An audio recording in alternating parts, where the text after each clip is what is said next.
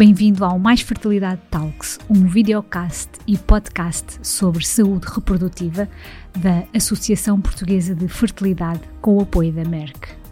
Olá, bem-vindos ao Mais Fertilidade Talks, o podcast e videocast da Associação Portuguesa de Fertilidade com o apoio da Merck.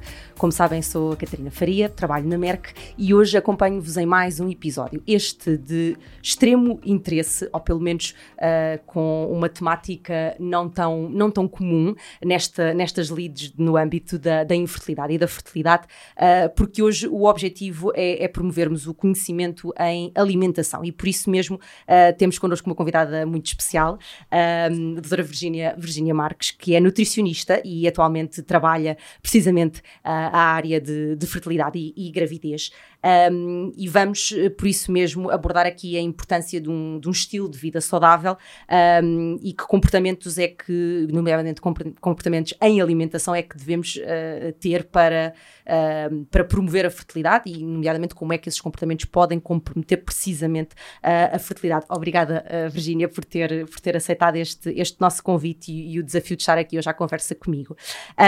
Eu, eu, se calhar, começo precisamente uh, porque falávamos há, há pouquinho, uh, antes, de, antes de começarmos a, a gravação, uh, de que é de facto admirável esta, esta consciencialização que, que atualmente existe sobre, sobre alimentação. Falamos cada vez mais nesta, nesta temática e estamos numa fase de mudança, ou não? Antes de mais, um obrigado enorme. É um, é um prazer imenso estar aqui, especialmente a falar desta área que me enche o coração e que me, e que me arrastou para ela há alguns anos e agora só trabalho com isto. É um enorme gosto. O gosto é todo nosso. Hum, e sim, e sim, eu, eu acho que agora estamos, estamos efetivamente a olhar para a alimentação, não é? As preocupações são outras. Agora, no que diz respeito à fertilidade, eu não sei se esta viragem é assim tão positiva como aquilo que era expectável, desejável. Isto porque eu acredito que a alimentação saudável na, no, nosso, no nosso mundo ainda está muito, é quase como sinónimo de dieta de emagrecimento, não é? Então eu acho que agora estamos, estamos muito virados não, não, não quero dizer, não é bem esta a palavra, mas talvez aqui algum terrorismo alimentar, não é? Do ah, vamos deixar de comer isto, isto nunca pode fazer parte da alimentação, aquela fruta não é boa, aquilo. E, e quando nós falamos em alimentação para a infertilidade, uhum. importa muito aquilo que nós temos no prato aquilo que nós temos no garfo, aquilo que nós cozinhamos.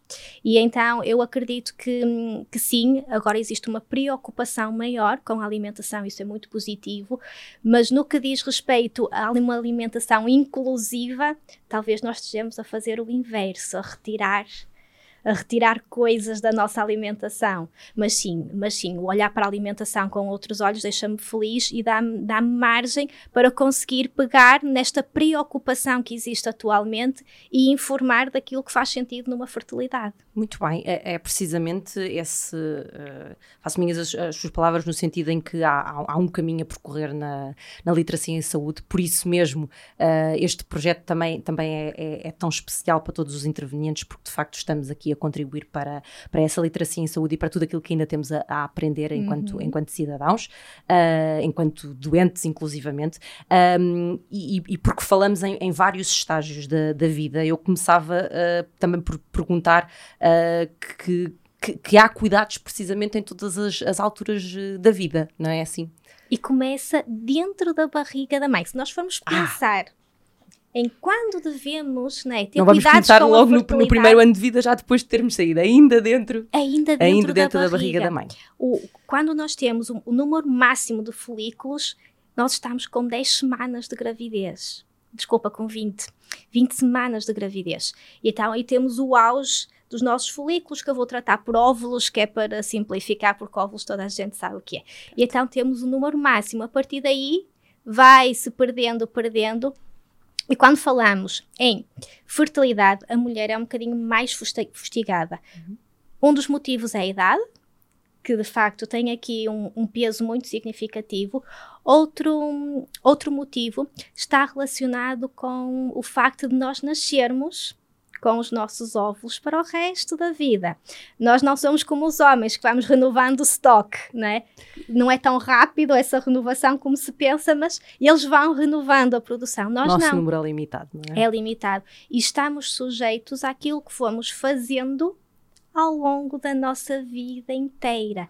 Desde lá o, o ambiente intrauterino que a nossa mãe teve, como tudo aquilo que fazemos adolescência, as coisas que fazemos na adolescência e depois não é toda aquela todos aqueles comportamentos que nós temos quando não nos passa pela cabeça engravidar, não é? E não temos noção de que isso pode já estar a impactar de forma negativa a nossa fertilidade, mesmo querendo só engravidar daqui a 10, 15 anos ou até mais, não é? Mas sim, esses comportamentos todos eu costumo, eu costumo dizer a brincar, a brincar, a falar muito a sério. Uh, uso uma analogia que nós devemos preparar a casinha do bebê antes de o convidar a morar lá. E essa uma, ótima, uma ótima analogia. É, e essa preparação de casinha do bebê vai depender de como ela foi tratada ao longo da vida. Claro. Se formos uh, arrumando esta casinha, se vamos cuidando, então se calhar quando formos engravidar não é preciso uma preparação assim tão grave. Agora, se ao longo da vida nós vamos tendo ali uma, uma casinha com muito lixo, com paredes a descascar, porque fomos maltratando essa casinha, então esta preparação para, para a gravidez é um bocadinho mais exigente há algumas coisas que são irreversíveis, mas muitas coisas nós podemos fazer para melhorar a fertilidade dos casais. Precisamente essa, essa, essa necessidade do que o que comemos e o que bebemos, porque agora hoje, hoje falamos uhum. especificamente sobre alimentação, já o que comia e o que bebia uh, a, a, nossa mãe e depois uh, o tipo de, de, escolhas alimentares que fazemos durante, durante toda a nossa vida uh, e enquanto mulheres que vamos preparar a, a casinha uhum. para, para, para um futuro bebê mas, mas se calhar a, a, pergunta, a pergunta inicial que deve ser feita é, é, é precisamente sobre esta relação entre fertilidade e, e alimentação. É, é, possível falarmos dessa, dessa relação? Essa relação existe? É direta? É indireta? Eu acho que atualmente é impossível não falar dessa relação. Quase todas as reações do nosso organismo precisam de nutrientes, não é? Então, um ovário, ele precisa de nutrientes para maturar e para produzir estes folículos. É preciso nutrientes até para ovular. Para a produção hormonal, nós precisamos também de nutrientes. E é, falando, falando aqui, falando em mulher, em homem é exatamente a mesma coisa. A produção de espermatozoides precisa de nutrientes. Então, se há déficit, Alguns o nosso organismo consegue produzir, mas outros não, outros são essenciais. Essenciais significa o quê? Que nós não conseguimos produzir, temos que os ingerir obrigatoriamente.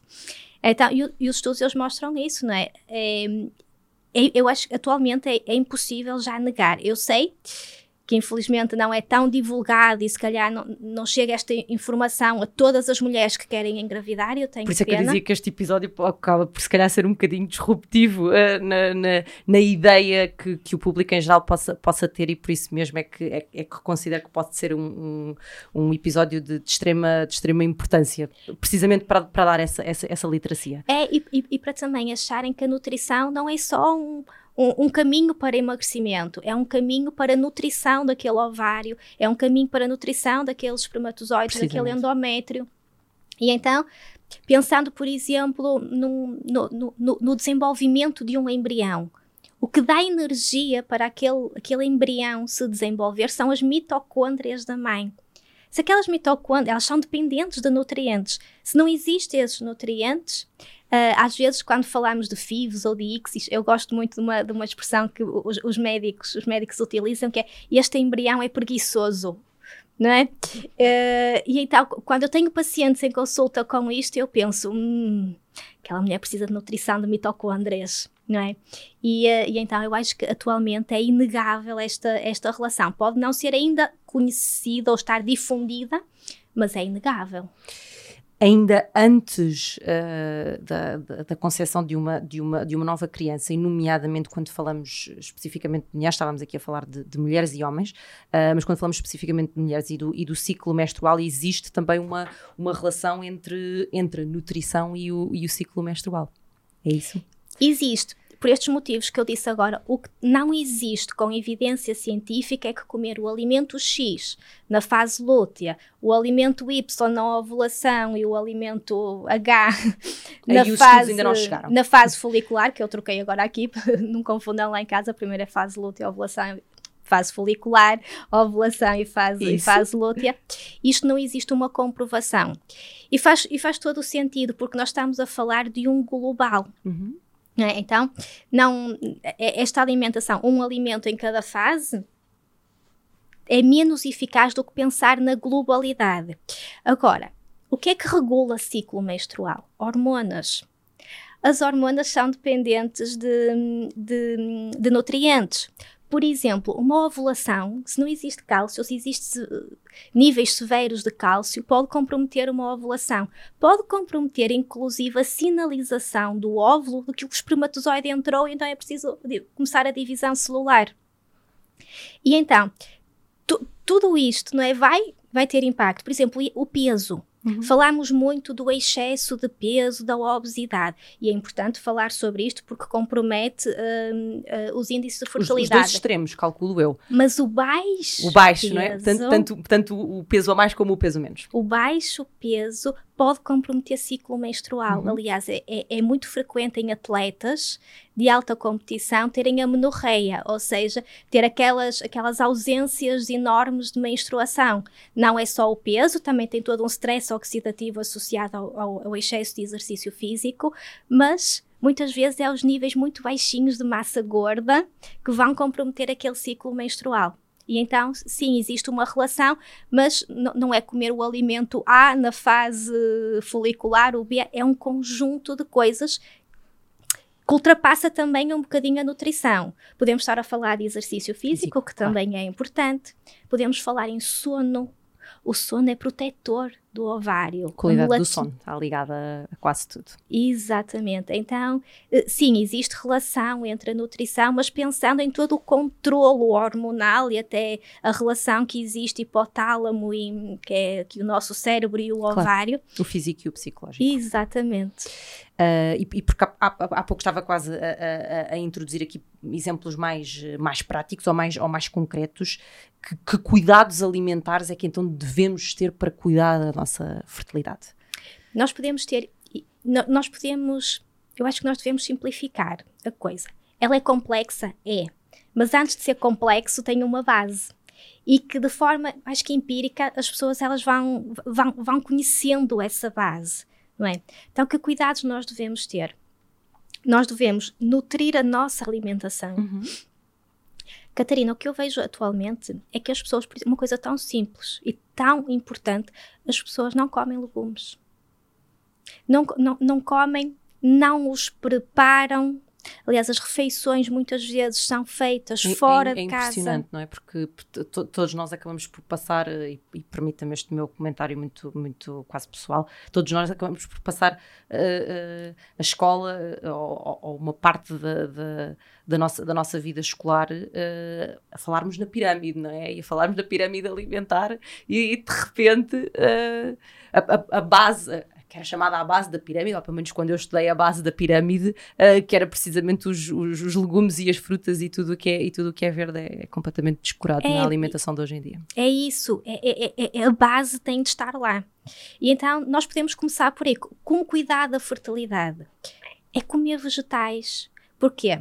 É, porque vão ocupar espaço uhum. e comer menos massa, arroz e batata. Não, porque eles são excelentes fontes de vitaminas, de minerais, de fibra. Temos que falar, por exemplo, em funcionamento intestinal. Há tanta gente com obstipação a ficar a evacuar duas vezes na semana, a ficar uma semana inteira. É no intestino que se dá a grande absorção daquilo que nós comemos, não é, não é na totalidade, mas a grande maioria sim. Então, se nós pensamos em nutrientes, nós temos que pensar em ingerir e nós temos que pensar em absorver. E então, pensar nestas coisinhas todas. Fruta, como está o consumo de fruta? Como está o consumo de frutos secos? Como está o consumo de sementes? Né? É lá de vez em quando, quando se lembra assim num, de um iogurte, é que coloca. Isto tem que passar a ser, tem que deixar de ser o de vez em quando e passar a ser frequente. ah, eu de vez em quando como três peças de fruta. Não, não pode. Ah, eu não como legumes, dá trabalho a preparar, mas eu como uma sopa. Não é a mesma coisa. Então, pensando em nutrir fertilidade, não é? é alimentar-se bem, com comida de verdade. Às vezes as pessoas acham que isso é muito complexo e existe de facto algo que podemos direcionar para a infertilidade.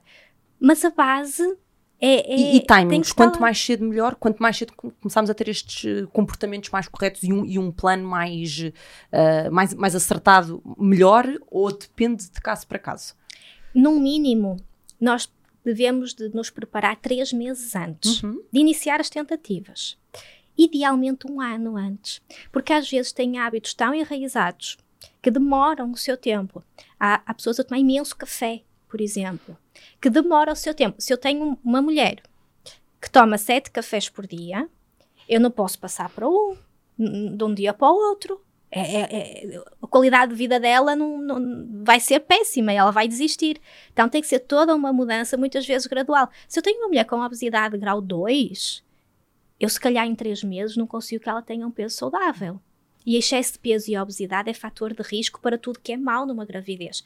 Todas as complicações que possam surgir têm uma maior probabilidade de acontecer a quem inicia a gravidez com excesso de peso ou obesidade.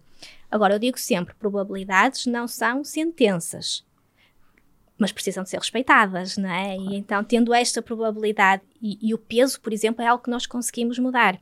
Mas depois nós temos déficits nutricionais que raramente são investigados porque não fazem parte de, do protocolo das análises habituais de pré-conceição, não é? Então, mas existe uh, análises que deveriam ser feitas. Como é que aquela mulher está em termos de reservas de ferro? Né? Nós sabemos que iniciar uma gravidez com baixas reservas de ferro aumenta, por exemplo, a probabilidade de anemia naquela bebê, naque, na, naquela mulher e vai se refletir no bebê. Claro. Está associada a restrição de crescimento, parto prematuro, pior desenvolvimento cognitivo. Déficit de vitamina D, por exemplo, é muito frequente. E estes déficits, às vezes, precisam de um bocadinho de tempo para serem corrigidos. Então, se eu pudesse dar assim um conselho, é pelo menos três meses antes Vamos lá, vamos ver o que é que precisamos de melhorar. Agora, se já está a pensar em engravidar, ainda não sabe bem o timing, está na hora de preparar.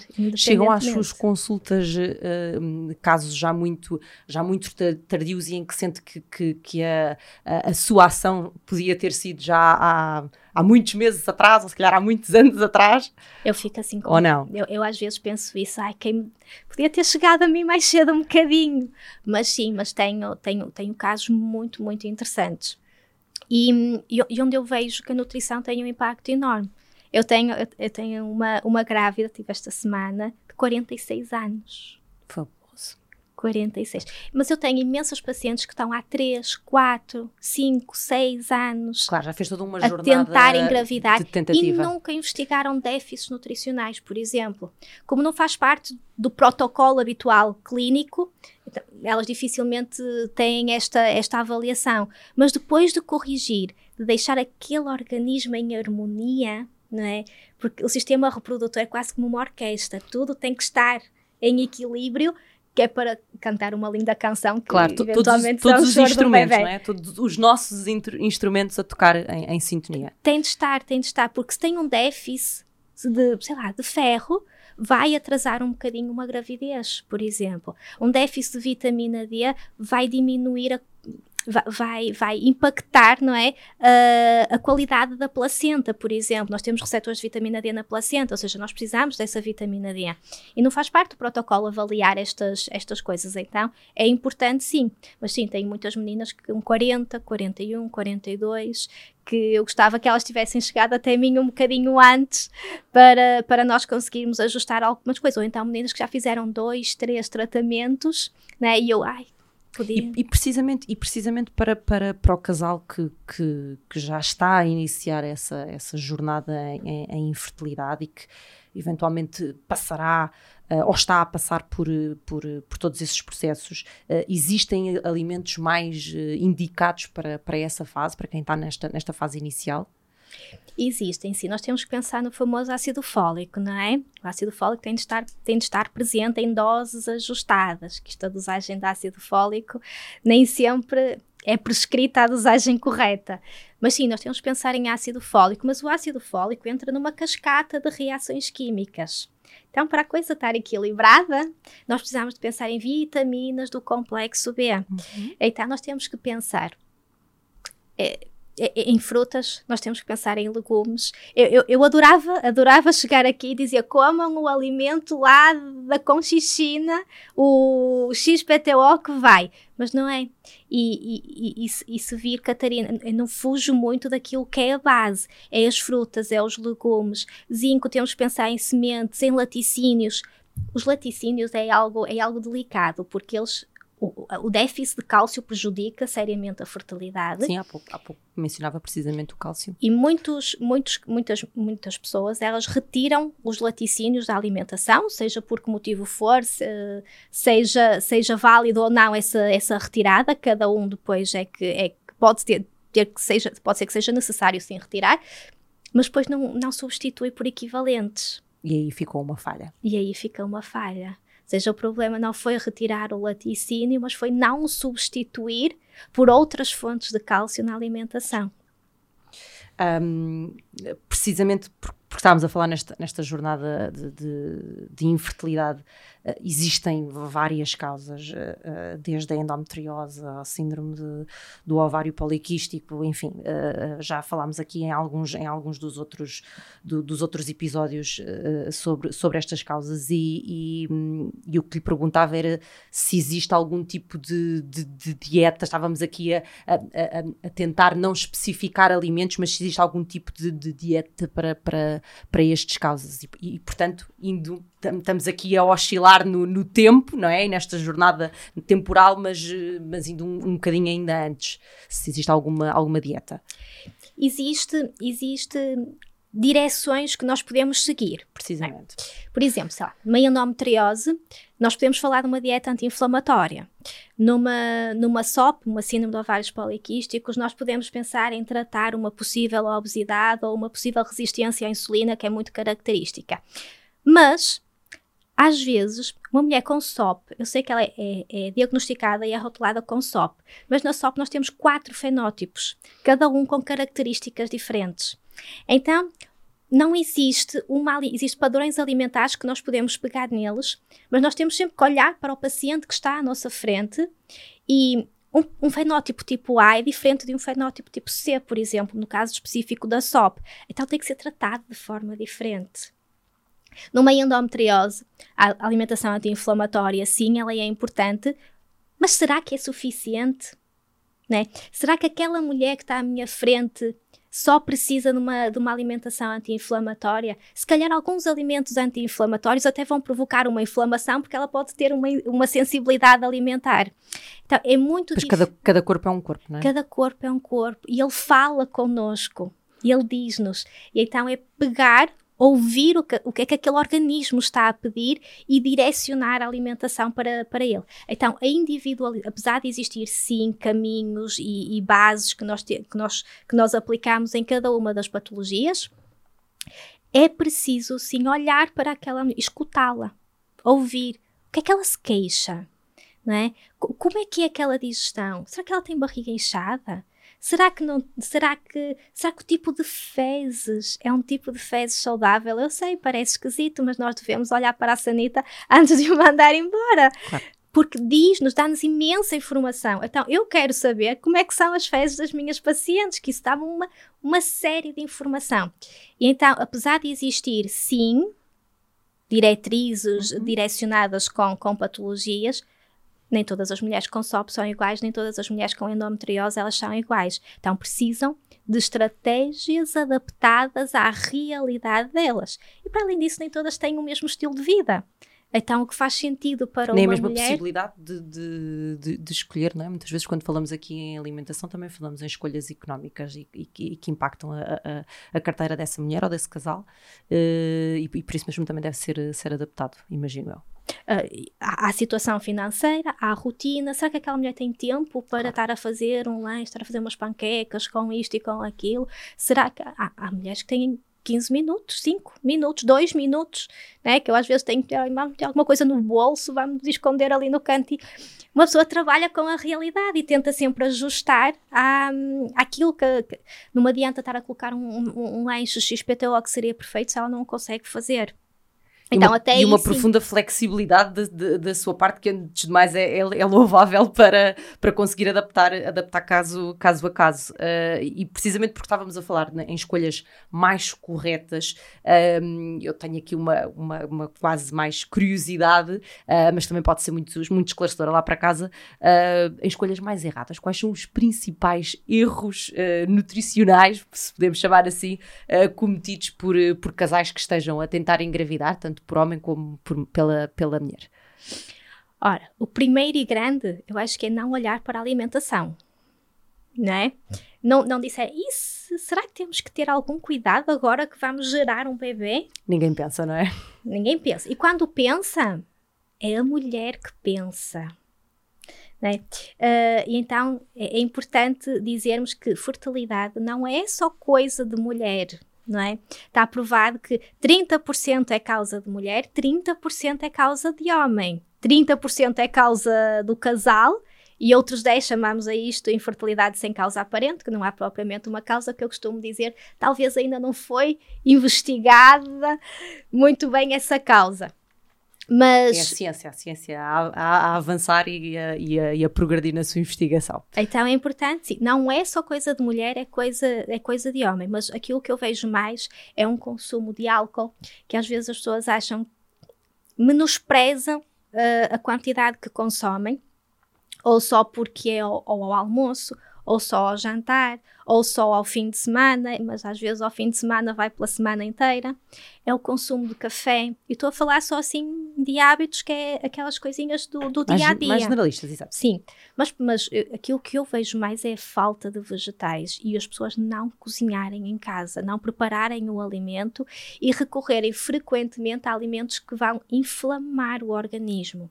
As gorduras trans, que são muito importantes, as comidas pré-feitas, as bolachinhas, as tostinhas, um, as, lá, batatas fritas de pacote, pipocas. Gorduras saturadas e, gorduras e daí, saturadas. daí a inflamação, não é? Que, que, que, depois demora, que depois demora a tratar, de... depois demora a, a, desinflamar, se é que podemos chamar assim. Então a inflamação, por exemplo, é muito inimiga de uma implantação, falando, por exemplo, agora em, em, em tratamentos que cada vez são mais frequentes.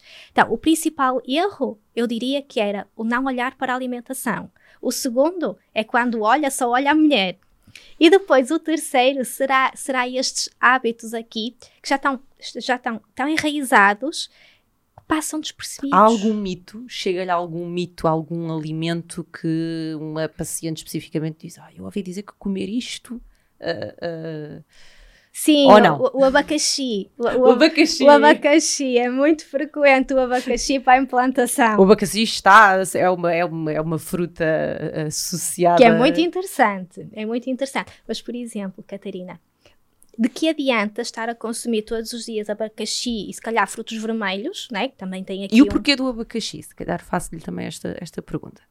Uh, ele tem propriedades anti-inflamatórias e ajudam, tem aqui uma bromelaína, que é uma, uma, enzima digestiva, e então pode trazer aqui benefícios, sim. Os, os frutos vermelhos, por exemplo, eles são muito interessantes pelo, pelo resveratrol, que é um antioxidante, uh, muito interessante para combater radicais livres e stress oxidativo.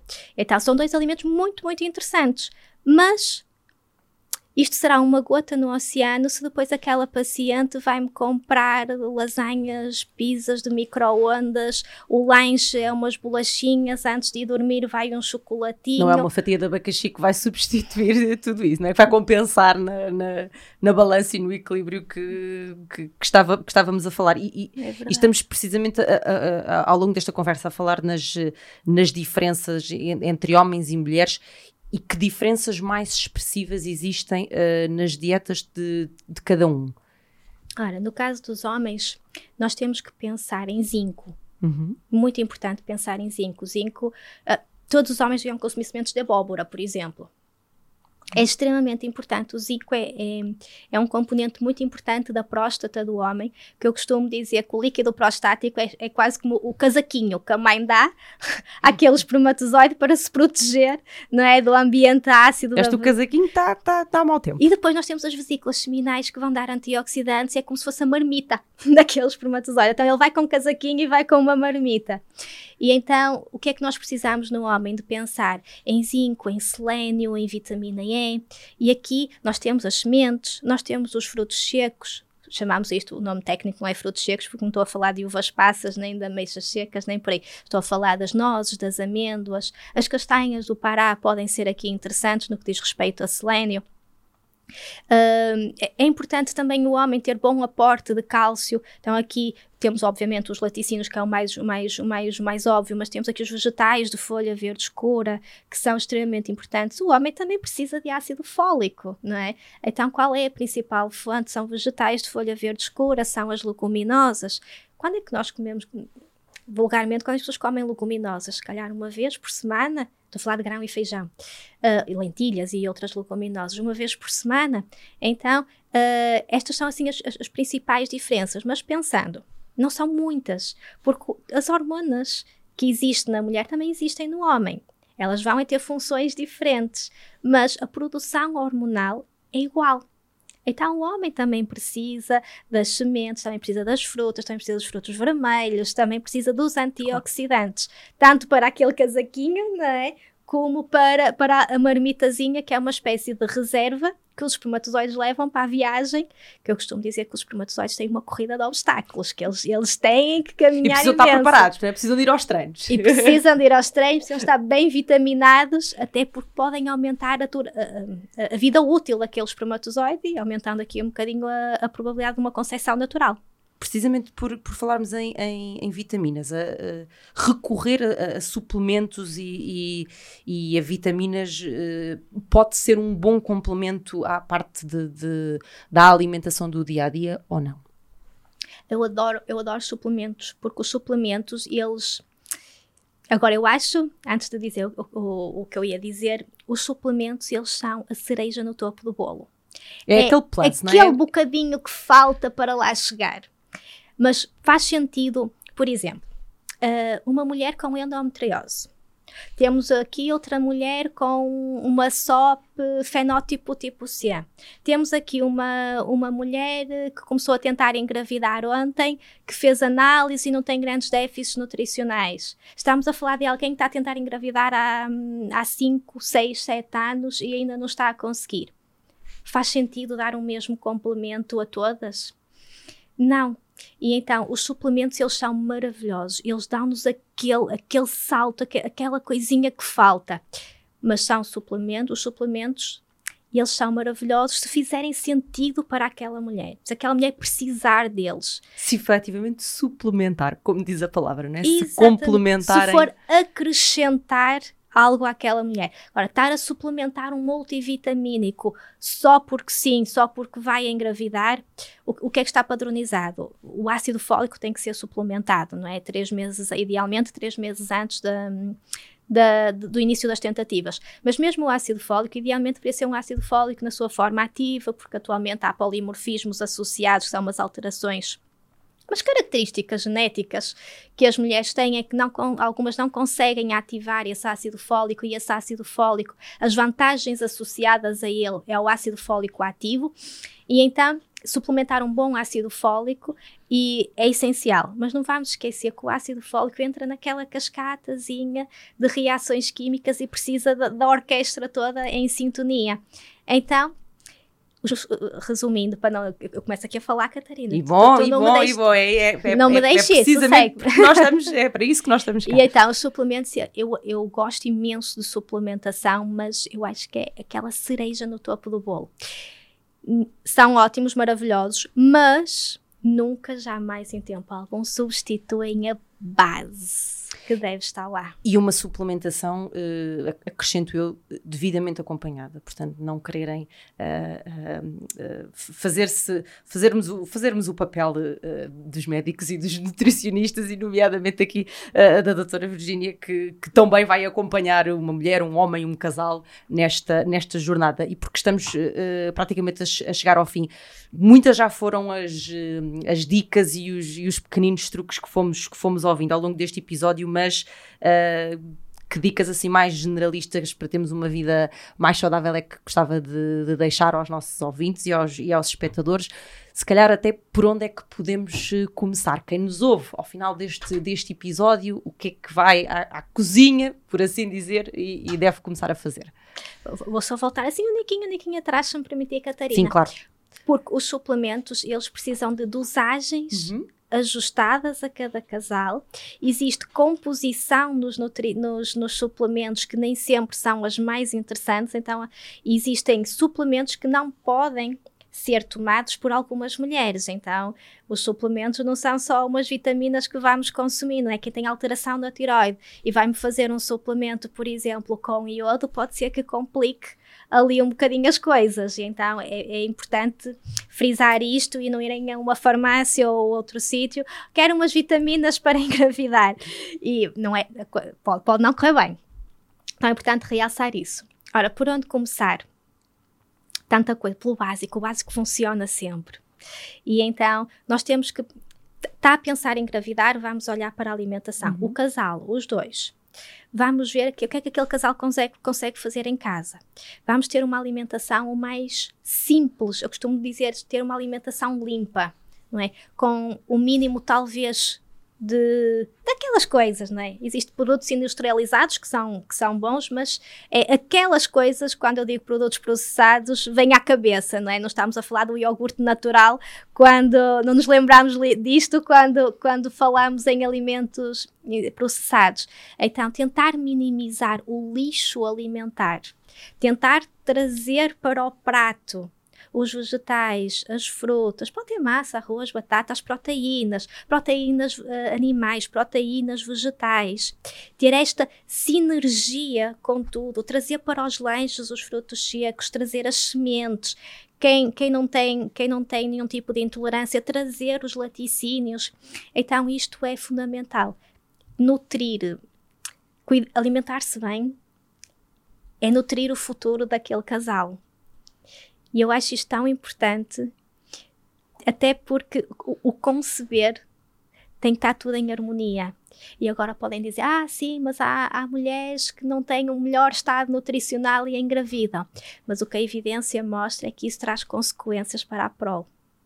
Para, para o desenvolvimento e para a própria gravidez. E então eu, eu acho precisamente isto: pegar no alimento e ir buscar saúde, não ir buscar unicamente emagrecimento, uma caça às calorias que agora existe. É pegar, juntar tudo e dar-nos. Cada refeição é uma nova oportunidade que nós temos para nutrir o organismo. Se pensarmos nisto nesta perspectiva, se calhar nós não vamos no lanche comer um coração, por exemplo, de uma forma frequente. Não que excepcionalmente traga dano, não traz estamos a falar sempre daquilo que é todos os dias. Então, pensar que a próxima refeição é, é uma nova oportunidade de nutrir a, a, fertilidade. E nutrir a fertilidade é nutrir o futuro daquele casal, não é? E então era, era por aqui que eu, que eu aconselharia. Maravilhosamente, maravilhosamente. Começar. Virginia, foi uh, um gosto tremendo. Muito obrigada mais uma vez por ter, por ter aceitado o nosso, o nosso desafio.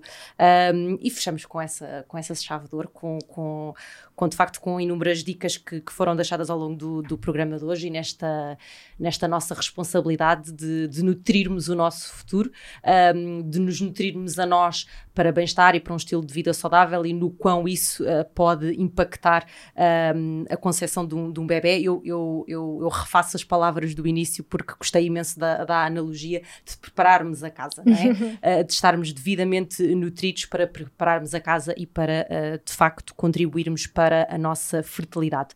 Uh, para aqueles que nos acompanharam neste, neste episódio, que queiram rever, ele vai estar disponível nas plataformas aderentes e que um, podem deixar também, naturalmente, como em todos os outros episódios, os vossos comentários, os vossos likes, ainda sugestões, estamos sempre abertos. Vejam ou revejam este e os outros episódios e consultem, naturalmente, o site da apfertilidade.org. Eu vejo-vos no próximo episódio. Até lá!